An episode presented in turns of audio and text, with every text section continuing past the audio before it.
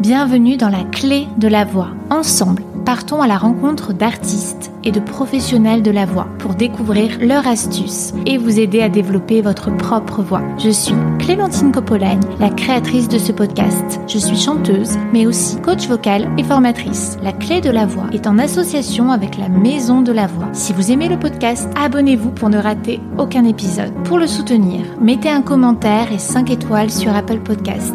Je remercie ceux qui prennent le temps de le faire, mais aussi ceux qui partagent ou qui parlent du podcast. Ça m'aide beaucoup à le faire découvrir. Je vous propose des exercices gratuits à télécharger, le lien est en barre d'infos ou sur la clé de la voix.com slash 3 super exercices pour apprendre à maîtriser sa voix. Vous pouvez, si vous le souhaitez, faire un don dans le lien disponible dans la description du podcast. Pour toute demande de sponsor ou de collaboration, vous pouvez me contacter par mail la de la.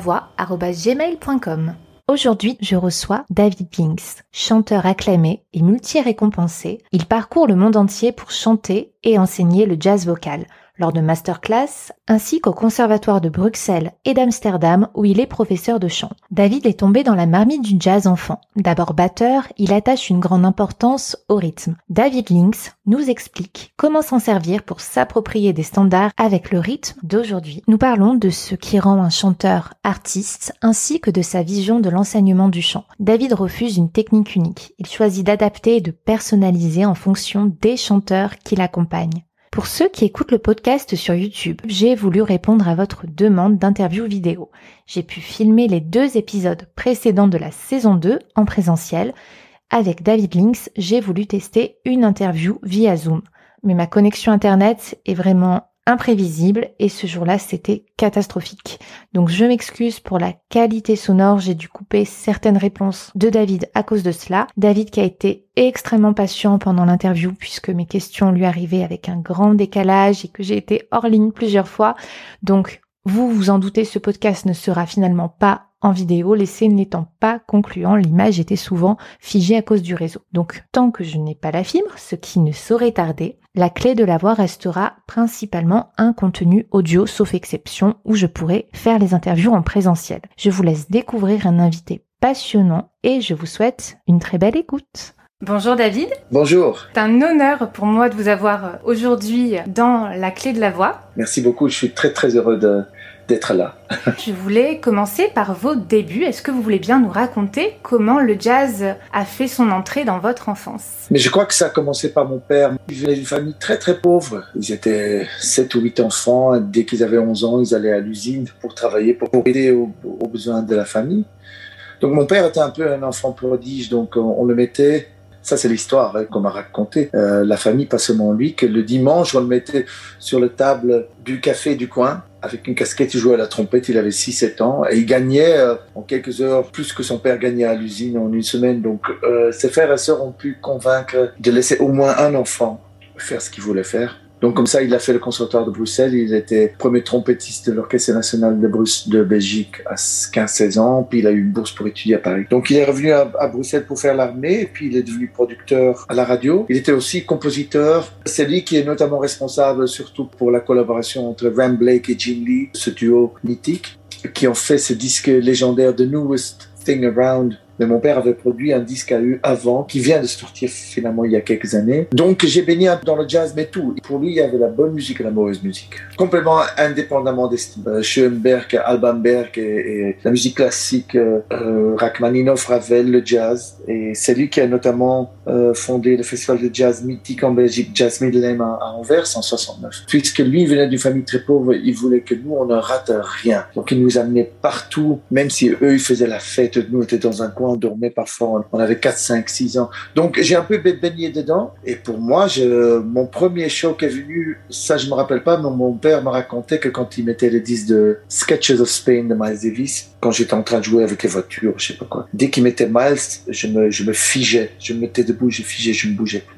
Ça, c'est que Miles Davis avait sur moi. J'ai aussi un vague souvenir que pour moi, c'était un chanteur. C'est comme une voix. Et ce qui, ce qui est drôle, c'est que j'ai encore tendance à dire, quand on me demande qui est votre chanteur préféré ou chanteuse, je dis toujours Miles Davis parce que il a eu des problèmes de voix et opération à sa voix dans les années 50. Il a crié apparemment sur lors d'une répétition sur ses musiciens. Il a perdu sa voix à jamais. Donc, moi, j'ai toujours senti que sa voix sortait de sa trompette. On oublie ça parfois aujourd'hui parce qu'il y a tellement de gens qui sont influencés par Miles qu'on oublie que c'est Miles qui a un peu inventé avec euh, Chet Baker aussi le son de trompette doux avec la sourdine qui fait que les gens organisaient des dîners romantiques euh, en écoutant Miles Davis. Avant Miles et Chet, c'était presque impensable de faire ça. C'était, il y avait des grands trompettistes, mais ça restait quand même assez claironesque comme instrument. Je suis tombé très très tôt là-dedans et euh, mon père écoutait parfois la nuit, surtout quand c'était bien arrosé. Il y avait des chorégraphes russes ou des peintres, des sculpteurs, des musiciens qui venaient chez nous à la maison. Quand, quand il partait, moi j'entendais mon père euh, assez fort chanter avec un, avec enregistrement de Ray Charles,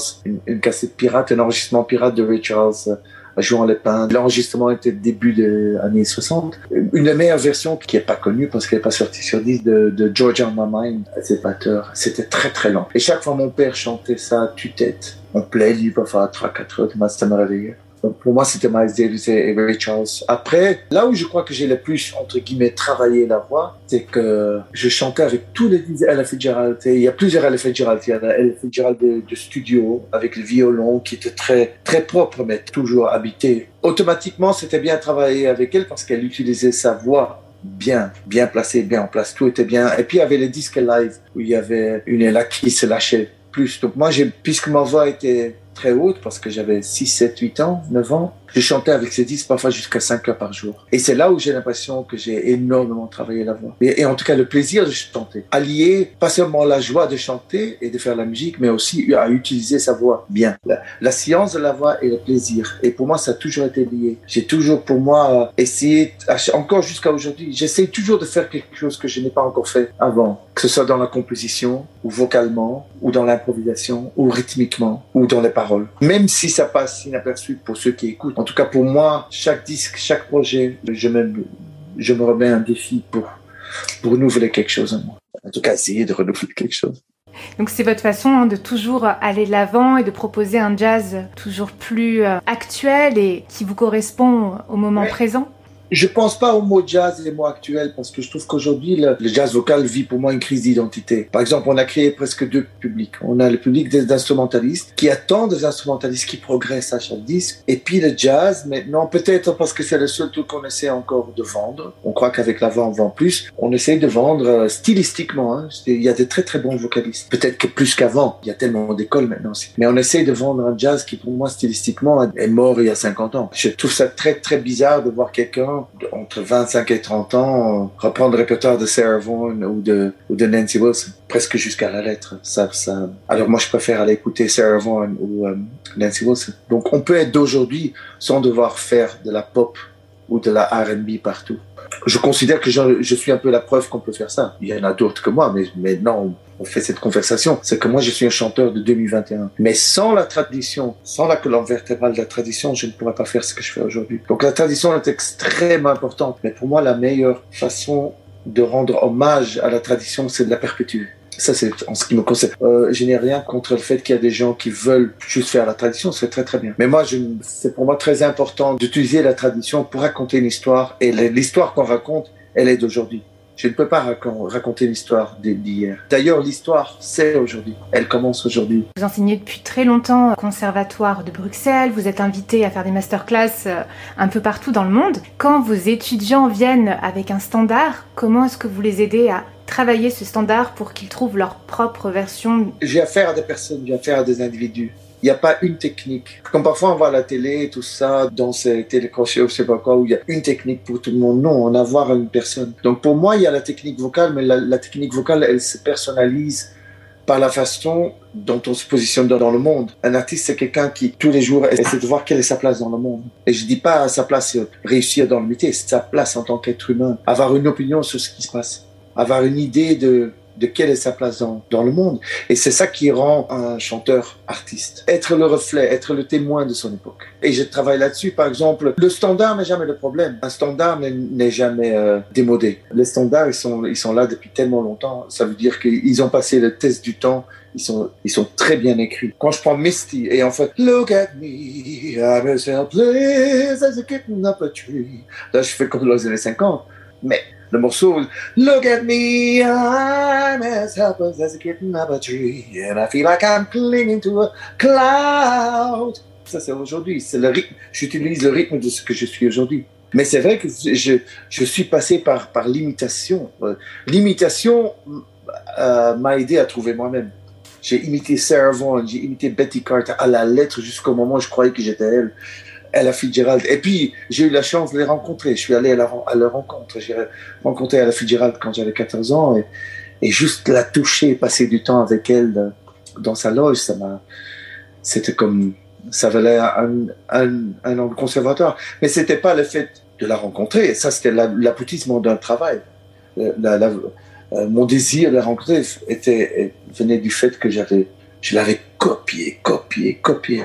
Et c'est comme ça qu'on apprend. Pas rester dans la périphérie, mais essayer de voir par leurs yeux, d'entendre par leurs oreilles, de sentir par leur nez. De, voilà. Donc, euh, oui. donc, donc, donc comment est-ce que je travaille avec les élèves? Mais Je travaille avec eux. Euh, par exemple, c'est le rythme pour moi qui c'est le rythme. Par exemple, chaque époque a son rythme. Miles Davis n'a pas nécessairement changé beaucoup sa façon de jouer la trompette purement trompettistiquement entre 48 et 49 et 91 euh, euh, l'année de son décès. Mais c'est comment il entourait sa musique. Il entourait sa musique avec comment les gens percevaient la musique. On a passé du bebop au rock et funk des années 60. Il y avait les Beatles, il y avait Jimi Hendrix, il y avait tout ça. il s'est laissé influencer par ça pour mieux illustrer sa musique. Et ça, c'est le langage rythmique. Pour moi, le rythme, c'est le ballon et l'air, c'est la mélodie, l'harmonie et le tempo. Mais moi, je sais que c'est le langage rythmique qui va communiquer ma musique. C'est jamais euh, le fait qu'un morceau soit nouveau ou pas. Donc, euh, donc, je crois que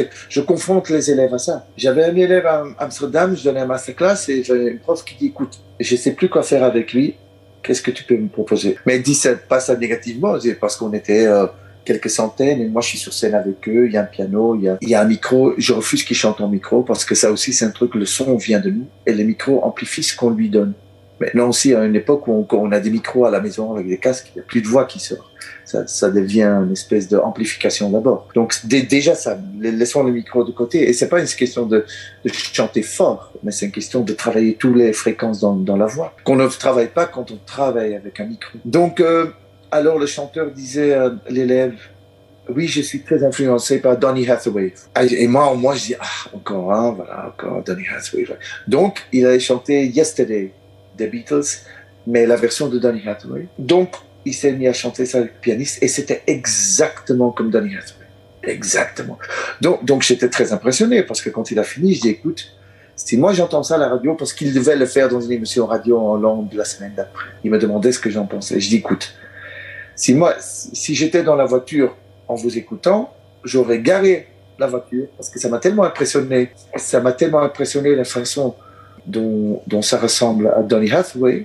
Et alors, je lui ai dit, je vais me garer du côté de la route parce que ça m'aura tellement impressionné. Mais le problème, c'est que, et ça, moi, j'ai aucun problème avec ça, mais tu pourras jamais faire une carrière avec ça parce qu'il y a déjà Donny Hathaway. Donc, si tu veux faire du bal et des, et, et des fêtes de mariage, avec tout mon respect, ça, ça sera ce que. Alors, et ça, c'est ce que la, sa prof de chant m'avait dit. Qu'est-ce que j'ai fait? Ben écoute, ne change pas la voix. Je reconnais le, un chanteur, une chanteuse par le placement. C'est là que j'entends le timbre. J'entends pas le timbre d'abord. On a l'impression d'entendre le timbre d'abord, mais c'est le placement. Donc, donc, euh, euh, c'est là où on entend la différence entre Nancy Wilson et Diana Washington. On entend toujours au début d'une carrière la grande influence du vocaliste. Et chez Nancy Wilson, c'était Diana Washington. Mais on entend la différence parce que Nancy Wilson a une façon d'insister sur des syllabes là où l'autre n'insiste pas. Mm. Euh, et aussi le, euh, le, le, rythme de son vibrato. Donc, j'ai simplement avec lui travaillé, pour donner un exemple, quand il dit Yesterday, juste déjà yesterday. Essaye une fois de le placer une, fraction de seconde avant que tu voudrais commencer ou après. Et déjà, ça te, ça te bouscule toi-même. Donc, ça te, ça te bouscule dans ta force narrative. Il n'y a pas de pilote automatique. Quand tu veux dire yesterday, attends, yesterday. Donc il y a une, nouvelle vie dans le mot. Et puis il y a trois syllabes. Yesterday. Tu peux aussi dire yesterday. Ou tu peux dire yesterday. Donc quand, quand tu dis yesterday, on peut aussi faire yesterday. Ou yesterday. Donc j'ai fait un travail complètement de bousculement, on dit? Oui. Bousculement rythmique. Mmh, rythmique. Et voilà. Et ne pense pas à lui ressembler vocalement ou pas. Donc, il a rechanté le morceau en faisant ça. Il sonnait plus du tout comme Danny Hathaway. Il sonnait comme lui. Donc, donc tout le monde est tout. Quand on a un problème, je dis pas que c'est aussi simple que ça, mais, mais quand on a un problème harmonique ou mélodique, c'est toujours rythmiquement qu'on peut le résoudre. Hmm. Pour trouver sa personnalité. Parce que le, le rythme, mon identité rythmique, c'était la façon, la dynamique avec laquelle je vais vous dire bonjour, ou, comme, euh, comment ça va, ou truc comme ça. L'autre va dire comment, comment ça va, ou Donc c'est le rythme qui communique ce que je suis, ce que je pense, ce que j'ai envie que, que les gens sachent. Donc je crois que ça c'est extrêmement important. J'ai appris ça aussi chez James Baldwin et Kenny Clark, deux, deux personnes chez, chez qui j'ai habité et qui et qui finalement, pour moi, c'était très très clair parce que je dis pas ça par arrogance, mais j'avais pas d'exemple européen de chanteurs de jazz. Il y avait des chanteuses de jazz en Europe depuis les années 50, des musiciens de jazz, mais il n'y a pas de chanteurs. J'avais pas d'exemple. Ou j'avais vaguement quelques personnes qui, qui, qui étaient, qui voulaient ressembler à Frank Sinatra ou à, ou à Baker, mais il n'y avait pas quelque chose d'européen que je pouvais. Donc moi, j'étais batteur aussi. J'ai accompagné Mark Murphy quand j'étais, quand j'avais 15-16 ans. J'avais un trio avec Didier Russell, avec qui je travaillais plus tard en tant que chanteur, et Head Van de et on accompagnait tout le monde qui passait dans le Benelux en tout cas. Et moi, j'ai organisé les concerts dans les clubs et tout ça. Donc pour moi, jouer avec Mark Murphy, c'était des réels cours de chant, mais il n'y avait pas de chanteur du sol d'ici. Donc moi, je savais très bien que c'était un truc que je devais fabriqué comme un folklore imaginaire qui vaut un folklore. Hmm. Mais je, je, devais de toutes pièces construire ce que moi, je, ce que je voulais être moi, parce que je voyais pas ça en Europe. Donc c'était quelque chose que j'ai dû construire et, euh, et aussi sachant que personne n'attend. Si quelque chose n'existe pas, alors faut pas s'attendre à ce que les gens attendent que euh, veulent que ça existe, parce que les références c'est à moi de les créer. Et c'est vrai que ça m'a pris plus de dix ans pour que, pour que chaque fois, chaque disque que je, je sortais, je sentais une espèce d'opposition, genre, ah, chanteur de jazz, mais c'est, il y en a aux États-Unis, mais ici, ça n'existe pas. Donc, le fait que ça n'existe pas, c'est qu'il fallait pas que ça existe, voilà. Donc, donc il fallait que je, je mette ça sur la carte en quelque sorte. Hmm. Mais maintenant, je peux le dire à 56 ans, mais c'est vrai que quand j'étais jeune, quand j'avais 16 ans, c'était quelque chose, c'était un rêve que je devais, que je devais rêver un peu tout seul, parce que j'avais pas de référence en Europe. Donc j'avais des éléments américains parce que j'ai une, j'ai une, éducation aussi moitié américaine. Euh, mon, mon parrain c'est Nathan Davis. J'habitais chez Kenny Clark, j'habitais chez James Baldwin. Et je me suis rendu compte par après que c'était peut-être, euh, comment dire, euh, ça annonçait peut-être quelque chose. Parce que le fait d'habiter, j'habitais chez Kenny Clark qui en gros a inventé la batterie bebop, qui a inventé l'utilisation du hi-hat sur, sur 2 et 4, qui, qui a fait que le, le bass drum, n'était pas synchro avec la basse qui a inventé le syncopation. On l'appelait clou comment, clou comment. Kenny Clark, c'était son surnom, clou comment. Ah. C'était, la syncope. Puis chez James Baldwin, puis chez James Baldwin, qui s'est en gros inventé lui-même. Hmm. Et c'est des gens qui n'ont pas été à l'école, comme moi non plus. J'étais à l'école pour rien, en fait, à part à l'école, euh, l'école, euh, euh, comment on dit, en France, je sais pas comment on appelle ça en France, en Belgique, c'était euh, l'Athénée, l'école euh, jusqu'aux 18 ans, jusqu'au bac. Mais juste tout ça, mais pour le reste, j'ai étudié pour la batterie, tout ça, mais pour le reste, j'ai étudié rien. Donc pour moi, c'était un, un, grand encouragement d'être avec des gens qui ont changé les cours de l'histoire, comme Baldwin et Kenny Clark, qui, qui en gros n'ont pas vraiment été à l'école. D'être entouré de musiciens, c'est la meilleure des écoles. Tout à fait. École. Maintenant, on, est, on vit dans une époque où il y a plein d'écoles. Et c'est très, très bien. Il y a une façon d'aller à l'école. L'école, c'est jamais le problème. C'est une façon d'aller à l'école. C'est d'y aller vraiment et d'aller étudier, de ne pas aller chez un prof, mais de choisir l'école pour la personne chez qui on veut étudier. Je crois que ça, c'est très, c'est ça qui garde la flamme autodidacte.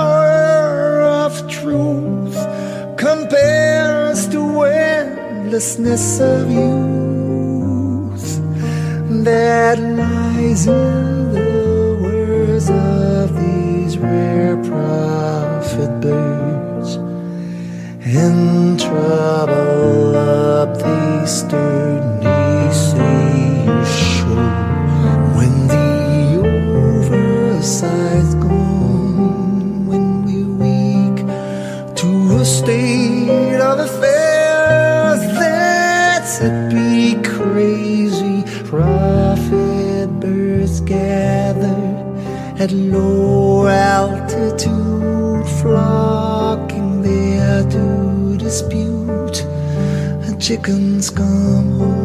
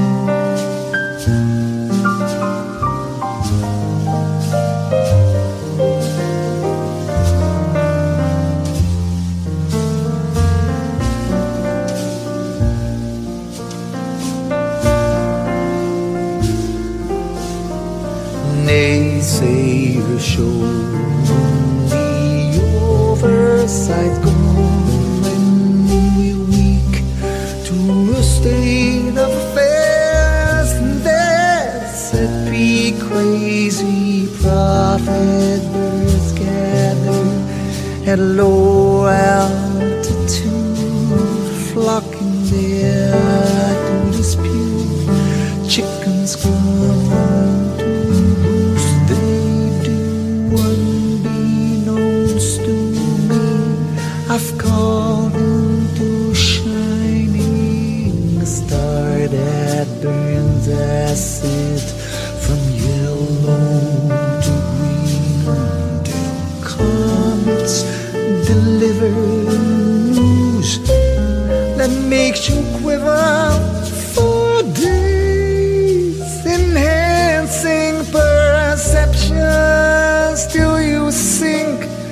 with life again.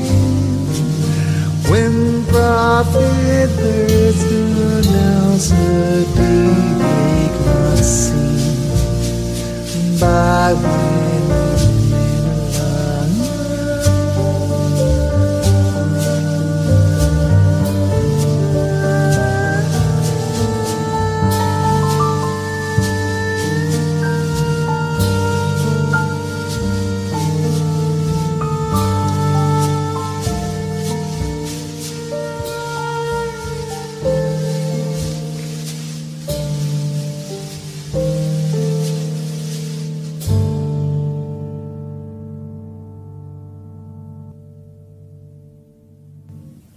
Vous avez étudié le piano, la flûte et la batterie, et pas le chant, mais vous êtes euh, chanteur sur les scènes internationales, vous avez fait euh, plus de 30 albums euh, sous votre nom et bien plus en tant qu'invité.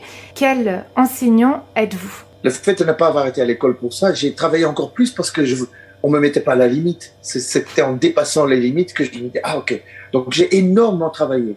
Que ce soit la respiration, que ce soit la technique, la dextérité, la, la pose, tout, tout. Et tout est lié, mais quand on donne cours, on donne cours à une personne. Il y a naturellement quelques règles générales, mais notre bouche de chacun est complètement différent. Donc les fréquences sont différentes. Donc, je travaille vraiment avec la personne. Je me suis rendu compte qu'il y a encore jusqu'à aujourd'hui à quel point le- l'enseignant dans le jazz, l'enseignant vocal est- reste assez vague. On prend un standard, puis on travaille l'interprétation, et puis allez, c'est bon, maintenant le prochain. Il n'y a pas un travail clair comme les instrumentalistes depuis 100 ans. Tu sais, il y a les gammes, il y a ça, il y a, il y a tout. Donc, partout où je, vais, où je donne des masquages, je, vois quand même beaucoup de, beaucoup de carences dans, dans le travail. Je trouve que le travail d'interprétation est souvent une excuse pour ne pas travailler le rythme, le tempo, la- l'harmonie et la mélodie et tout ça. Comme moi, je vais rarement, je ne veux pas dire que l'interprétation n'est pas importante, mais l'interprétation, pour moi, c'est ce que je reçois en tant que public. Moi, en tant que chanteur, je n'interprète pas, je suis le morceau à 300%. Et je ne vais pas intervenir avec le cœur ou l'émotion de quelqu'un, ce n'est pas de mon domaine. Si la personne n'a pas de cœur, ce sera son problème. Je ne vais pas travailler l'interprétation en disant oui, ici mettre un peu plus d'émotion parce que ça parle d'amour. Non, quand moi je chante le simple, simple phrase comme I love you, à nouveau, comme yesterday, c'est I love you, oh, I love, oh, I love you. Ça, ça passe pour de l'émotion, euh, j'espère au moins. Mais ce que j'ai fait, c'est juste donner, donner un langage à mon cœur. Parce que j'ai décidé rythmiquement où je place le I et le love et le you. Et je ne vais pas me préoccuper à faire I love. Pour, pour, pour moi, c'est pas de l'émotion, c'est de la sensiblerie. Je sais qu'on a tous beaucoup de travail avec nous-mêmes, mais je sais que mon cœur est au bon endroit. En tout cas, quand je chante. Donc, je ne dois pas accentuer le fait que quand je dis love, il faut que je... Voilà, c'est à nouveau un exemple très très simple. hein. Ça va plus loin quand, quand, quand je travaille. Mais quand je, c'est plutôt quand je dis love, c'est le L, c'est la consonne qui est le, qui est le tapis rouge de, la voyelle. Quand le la, c'est le la. Et c'est beaucoup plus facile que quand la consonne déclenche l'énergie, de ne pas devoir crier le haut de love, par exemple, et que le cœur se montre automatiquement. Quand il peut s'asseoir euh, avec aise dans le, parterre d'énergie que la, que a, a créé. Est-ce que vous avez d'autres exercices que vous voulez bien nous partager, que vous aimez, qui vous ont déclenché quelque Oui. chose en tant que chanteur ou en tant qu'enseignant, que vous avez envie de transmettre? Oui, bah, par exemple, que je vois beaucoup avec qui manque parce que c'est qu'on on chante quand même beaucoup en anglais, on a envie de chanter beaucoup en anglais. Moi, je, je trouve que la langue n'est jamais le problème. Parfois, j'ai des élèves qui me disent, ici en France, c'est surtout en France que j'ai ça. Oui, je chante en anglais parce qu'il y a moins de consonnes, donc ça swing plus. Non. Donc moi, je suis là, non. On swing ou on swing pas? Moi, j'ai chanté en allemand, en flamand, qui est néerlandais aussi, en français, en, en espagnol, en portugais, en sarde, en italien, en arabe, en chinois. et, voilà. et je swing ou je ne swing pas. Ça, c'est déjà une chose. Donc le rythme, ça se travaille. Ce serait très, très dangereux de dire qu'une langue swing plus que les autres. J'ai eu des élèves chinois ou de Taïwan que j'ai encouragés à chanter en, en mandarin et qui ont des, des grandes carrières de, de jazz euh, en Chine et en, au Taïwan et qui sont des chanteuses de jazz. Donc voilà, je crois pas qu'une langue est mieux que l'autre. Moi, moi, ce que je travaille beaucoup, c'est aussi le twang. Le twang, c'est là et, et euh, qui fait que qui donne cette espèce de, les fréquences les fréquences hautes quand on dit euh, c'est surtout euh, en anglais qu'il y a le twang twang le T W A N G on peut le travailler c'est un peu nasal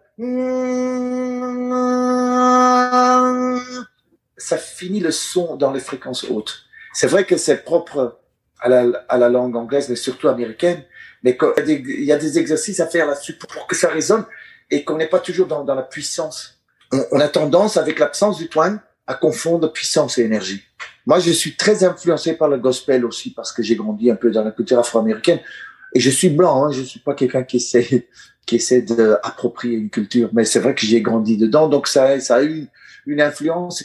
Si on l'utilise pas en connaissance de cause, alors voilà, c'est comme si quelque chose n'est pas complet pour, en tout cas en ce qui me concerne dans dans les fréquences. Et c'est vrai que ça permet d'être dans l'énergie et pas dans la puissance tout le temps. Moi, je suis très influencé par le gospel. Et, et je vois qu'il y a une, on peut pas chanter six heures si on est dans la puissance. Ce qu'on perçoit, c'est puissant, mais c'est l'énergie. Et, et ça, c'est les fréquences. Et c'est l'utilisation des consonnes. On a tendance à toujours insister sur les voyelles. Mais une voyelle ne peut vraiment que sonner bien s'il est lancé par l'énergie de la consonne. On, entend même Nathalie Dessay, on a chanté ensemble assez souvent, malgré le fait qu'on est stylistiquement dans d'autres domaines. C'est exactement. Elle peut chanter dans, dans la Reine de la Nuit, elle peut chanter une note extrêmement douce là où les autres gueulent la note presque. Et on l'entend parce qu'elle est dans ces fréquences hautes là. Et, et euh, pour moi, elle a une intelligence vocale. Il faut penser le son et être le son en même temps. Il faut qu'il y ait un lien constant entre entre la tête et le cœur tout le temps. Je fais pas un jazz où c'est genre euh, ah, ah, je fume, je bois, je vieillis, donc je baisse la tonalité. Moi, j'ai un répertoire qui parcourt presque trois trois octaves tout le temps. Donc, pour que ça soit simple d'écoute, il y a des gens qui me demandent oui, mais pourquoi trois octaves? Ben, c'est c'est ce que j'exige moi-même, ce répertoire. J'ai besoin de ces trois octaves. Je peux aussi fonctionner sur un octave et demi, c'est pas. Mais mais c'est vrai que je suis toujours euh, à la recherche d'un note que je n'ai pas encore eu, qui m'échappe. Je suis pas quelqu'un qui se contente dans la limite de la voix avec laquelle je me réveille. J'aime bien toujours. Et ça aussi, ça, ça vient de quelqu'un comme Baldwin qui avait écrit des, des romans et des pièces de théâtre et des, et des nouvelles. Tu vois, la, la, forme est différente, mais le contenu est toujours le même. On raconte toujours, avec l'âge, on précise de plus en plus euh, euh, l'histoire qu'on a envie de raconter. Et je crois que la technique sert à ça. La, la technique ne, ne, sert pas à montrer ce qu'on sait faire, mais ce qu'on sait raconter, ce qu'on raconte avec. Et vous, vous racontez vos propres chansons que vous écrivez. Est-ce que vous voulez bien nous parler de votre dernier album, Skin in the Game? Ben, Skin in the Game, pour, pour, pour moi, ça veut dire uh, to put your skin in the game. La civilisation occidentale a toujours eu tendance à conquérir le monde entier, coloniser tout, et puis s'extraire de la situation. Euh, donc, première chose, c'est de ne pas s'extraire de ce qu'on a fait. Ça ne veut pas dire qu'on est coupable. C'est juste, OK. Ça, donc, voilà, skin in the game, c'est se mouiller, de ne pas tout le temps s'extraire des situations. C'est pour moi aussi peut-être un bilan qui s'est imposé à moi. Donc, soit un bilan s'impose ou on, on, se le fait soi-même sur l'état du jazz actuel. Et j'avais besoin de me positionner et d'être clair que je veux bien plaire, mais avec ce que je suis et pas ce qui est attendu de moi. Je trouve que, alors on me dit, est-ce que cette espèce de besoin de plaire tout le temps? Moi, j'ai rien contre plaire, mais je le fais avec ma musique. Comme je dis à mon agent, j'aime bien devant 10 000 personnes, c'est avec ma musique. Je sais pas de convaincre les autres, mais faire ce que je pense devoir être en tant que chanteur de jazz en 2021. Je peux écrire des morceaux originaux. Je ne dois pas faire recours tout le temps à la soul ou la rhythm and blues ou la pop ou la variété pour être actuel.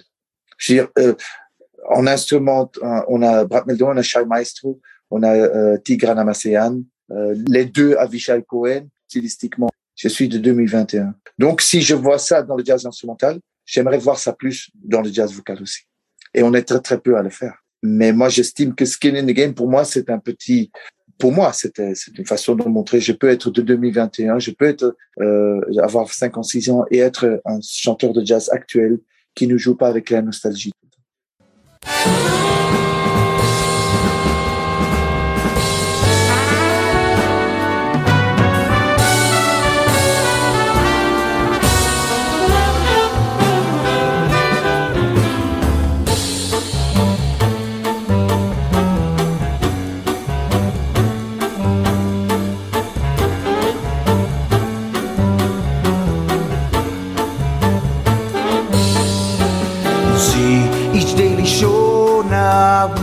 Display where claims so false their night today. The wildest lies spoken in wildest ways, repeatedly giving truth a new face as to astonish truth itself. Books left untouched up there on the shelf. Now gather dust, how do we delve in matters related to every heart? Where do we start to then include ourselves to find the strength in what compels you to go on? And so we will make up to tackle the very best minds of our time who always question what's behind each rhyme that we dabble, babble on, losing all sense of eloquence to the past we tackle and dabble.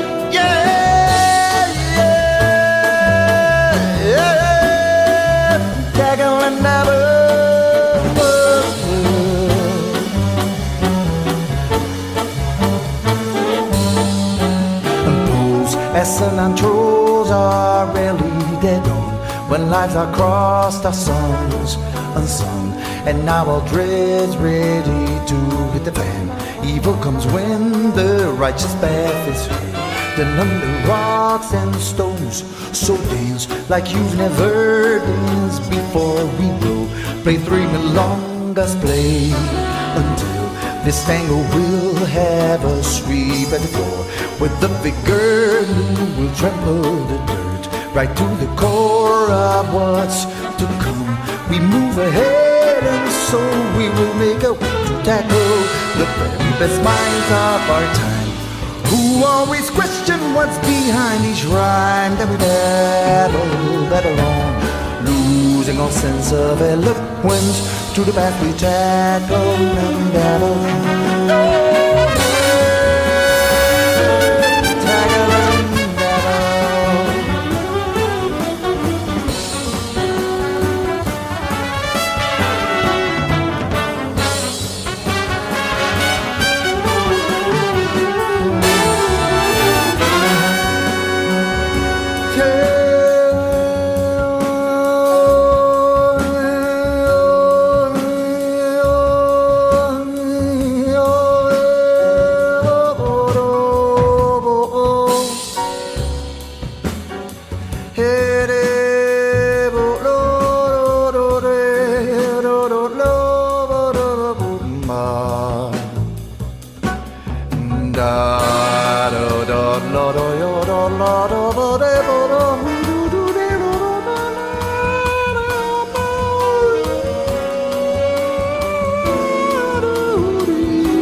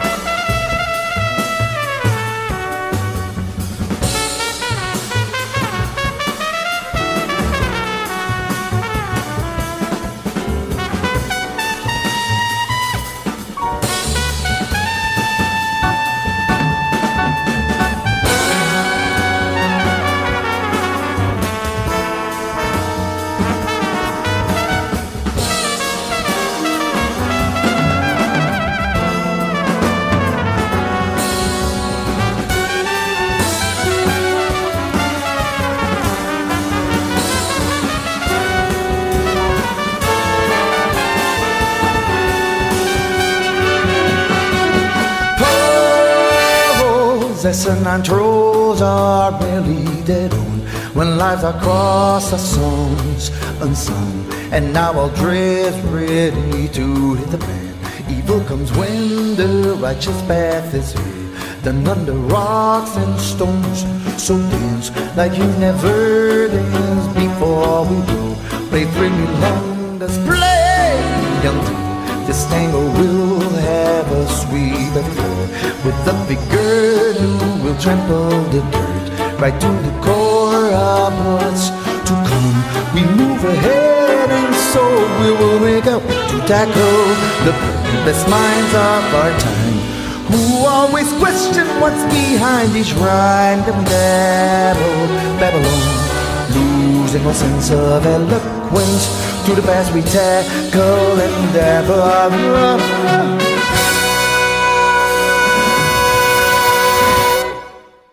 Donc là, vous étiez en tournée et vous étiez malade. On a reporté euh, le podcast. Comment faites-vous dans ces cas-là? Je ne sais pas ce qui s'est passé. J'ai fait le vaccin. Je suis pas contre le vaccin. Je suis contre le fait qu'on n'est pas sûr d'un vaccin qui est, qui est, j'ai l'impression qu'on ne sait pas ce qu'on nous injecte. Voilà. Je veux pas, je suis pas conspirationniste. Donc, je me suis quand même vacciné parce que je voulais aussi visiter ma famille aux États-Unis, mais apparemment, même avec le vaccin, c'est pas possible. Eux, ils peuvent venir aussi euh, non plus.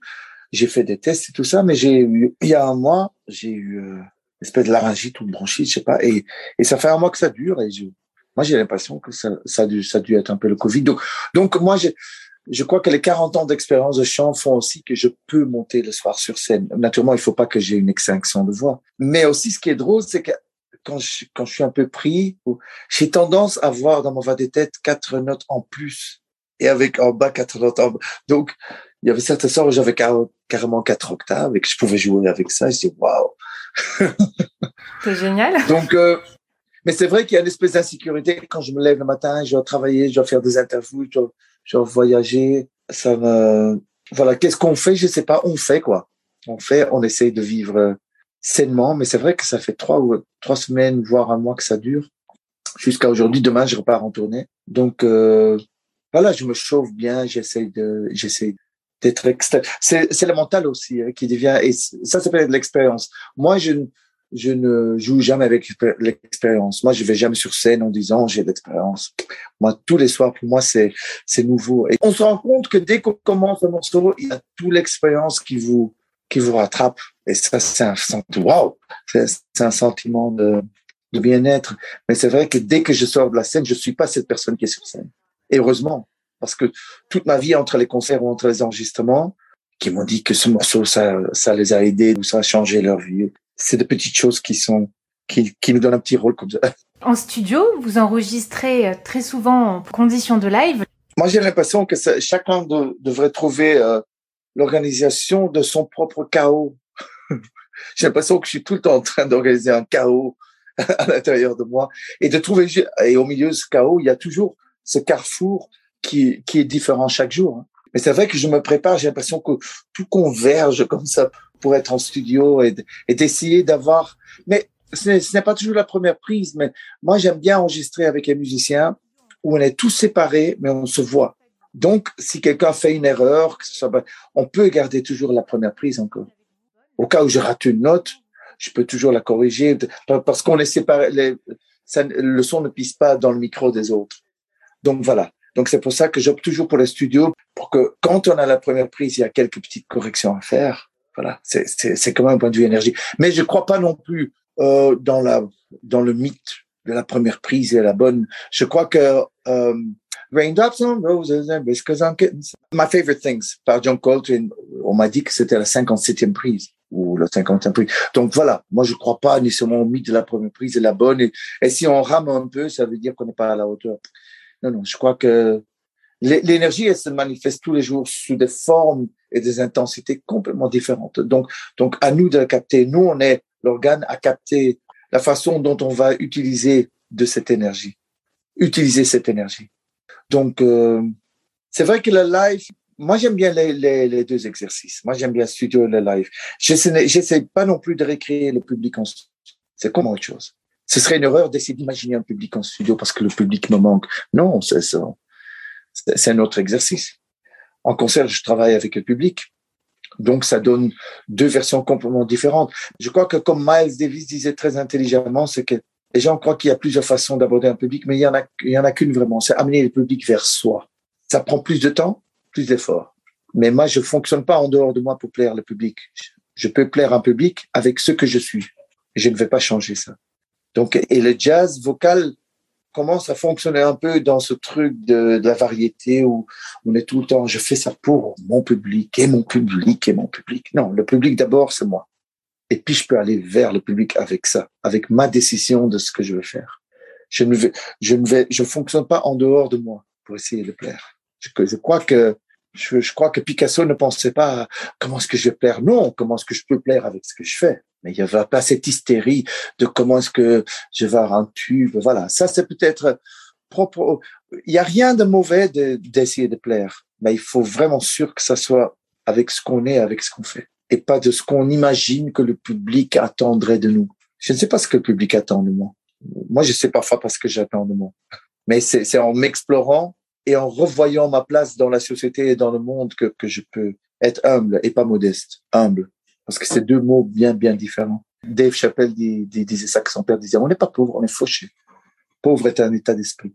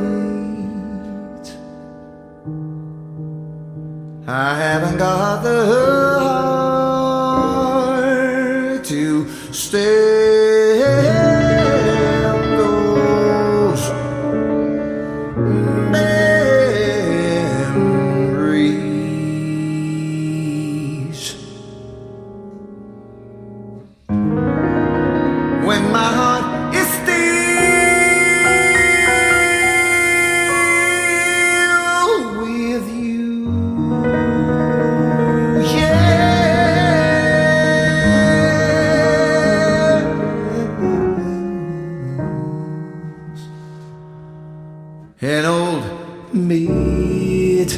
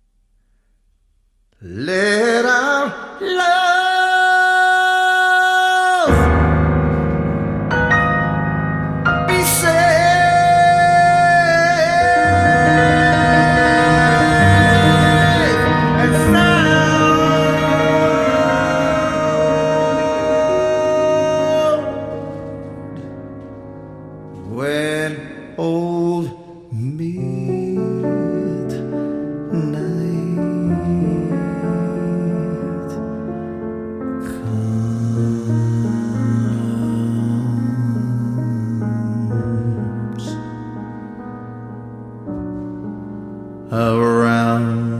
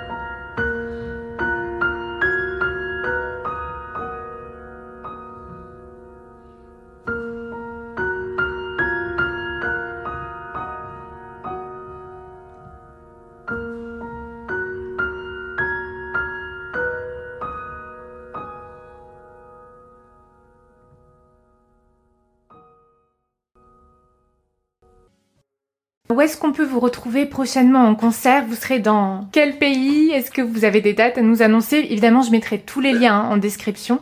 Moi, j'aime, en fait, je, je, je fais des dates en date. hein. Je regarde où je vais. Je ne, je regarde plus vraiment. Je sais que je suis occupé pas mal. Là, là, je viens de, j'ai sorti un album qui s'appelle euh, And Still We Sing avec le big band de la WDR, avec Faye Class, une magnifique chanteuse. Donc, on, on vient de lancer l'album. On a fait la folie, la Philharmonie à Cologne, Philharmonie de Essen. On a fait la Hollande. Je sais que bientôt je serai en Belgique. Je serai maintenant, euh, demain, je suis à Écully. Je sais que je vais être à Lagny-sur-Marne. Je vais être à Paris plusieurs fois. 360 à Paris, dans le festival MIR Festival. Il y a le Voicing, c'est un événement vocal européen, comme une caravane qui va de ville en ville avec des masterclass, tout ça. Je serai aussi euh, à Paris, invité par eux avec d'autres euh, intervenants vocalistes. Je retourne en Italie, en Suisse, mais je regarde plus en fait.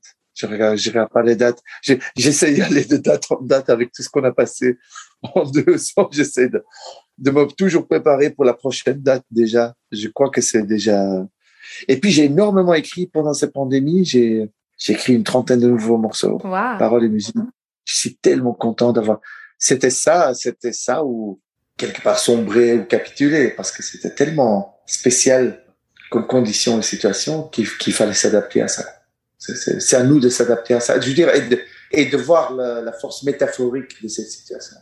Oui. De ne pas dire maintenant on va vers un monde nouveau. Non, parce que le problème c'est qu'on n'a on jamais fait face au vieux monde. Donc on peut pas parler d'un nouveau monde si on a passé le clair de notre temps en tant que civilisation de d'éviter ce qui nous a amené jus- jusqu'ici. Il y a, il y a des masterclass aussi, mais ça aussi, je sais. Je, je regarde pas les dates, en fait, là, pour le moment. Je vois pas plus loin qu'ils semaine, en fait. Je regarde mon agenda, ta, ta, ta, ta, et puis, puis tout est réglé pour que je puisse voyager. Donc voilà. Mais, mais on trouve tout sur Internet. Oui, je mettrai les liens. Qui aimeriez-vous écouter dans le podcast parmi les chanteurs, chanteuses ou coachs vocaux francophones? André Merviel. Mais il y en a plein. Hein. Il y a mon ancien élève Loïs Levan, il y a, il y a des gens comme Thierry Péala, il y a Elisabeth Contomanou, il y a Manu Domergue, il y a les...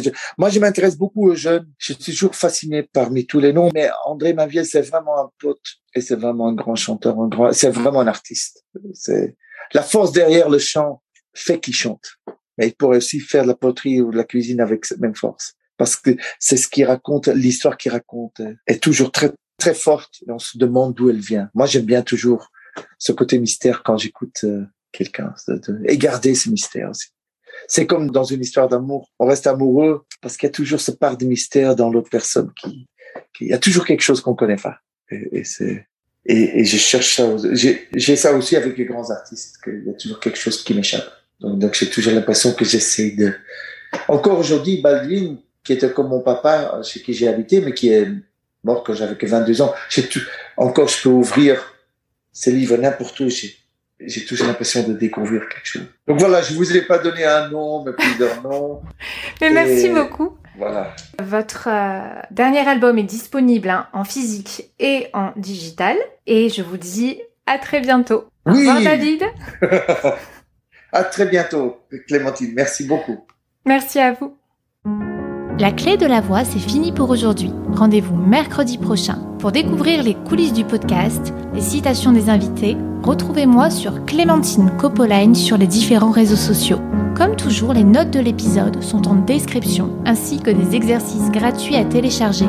Le lien est en barre d'infos ou sur la clé de la voix.com slash 3 super exercices pour apprendre à maîtriser sa voix. Merci d'avoir écouté la clé de la voix. Je vous souhaite une belle pratique vocale.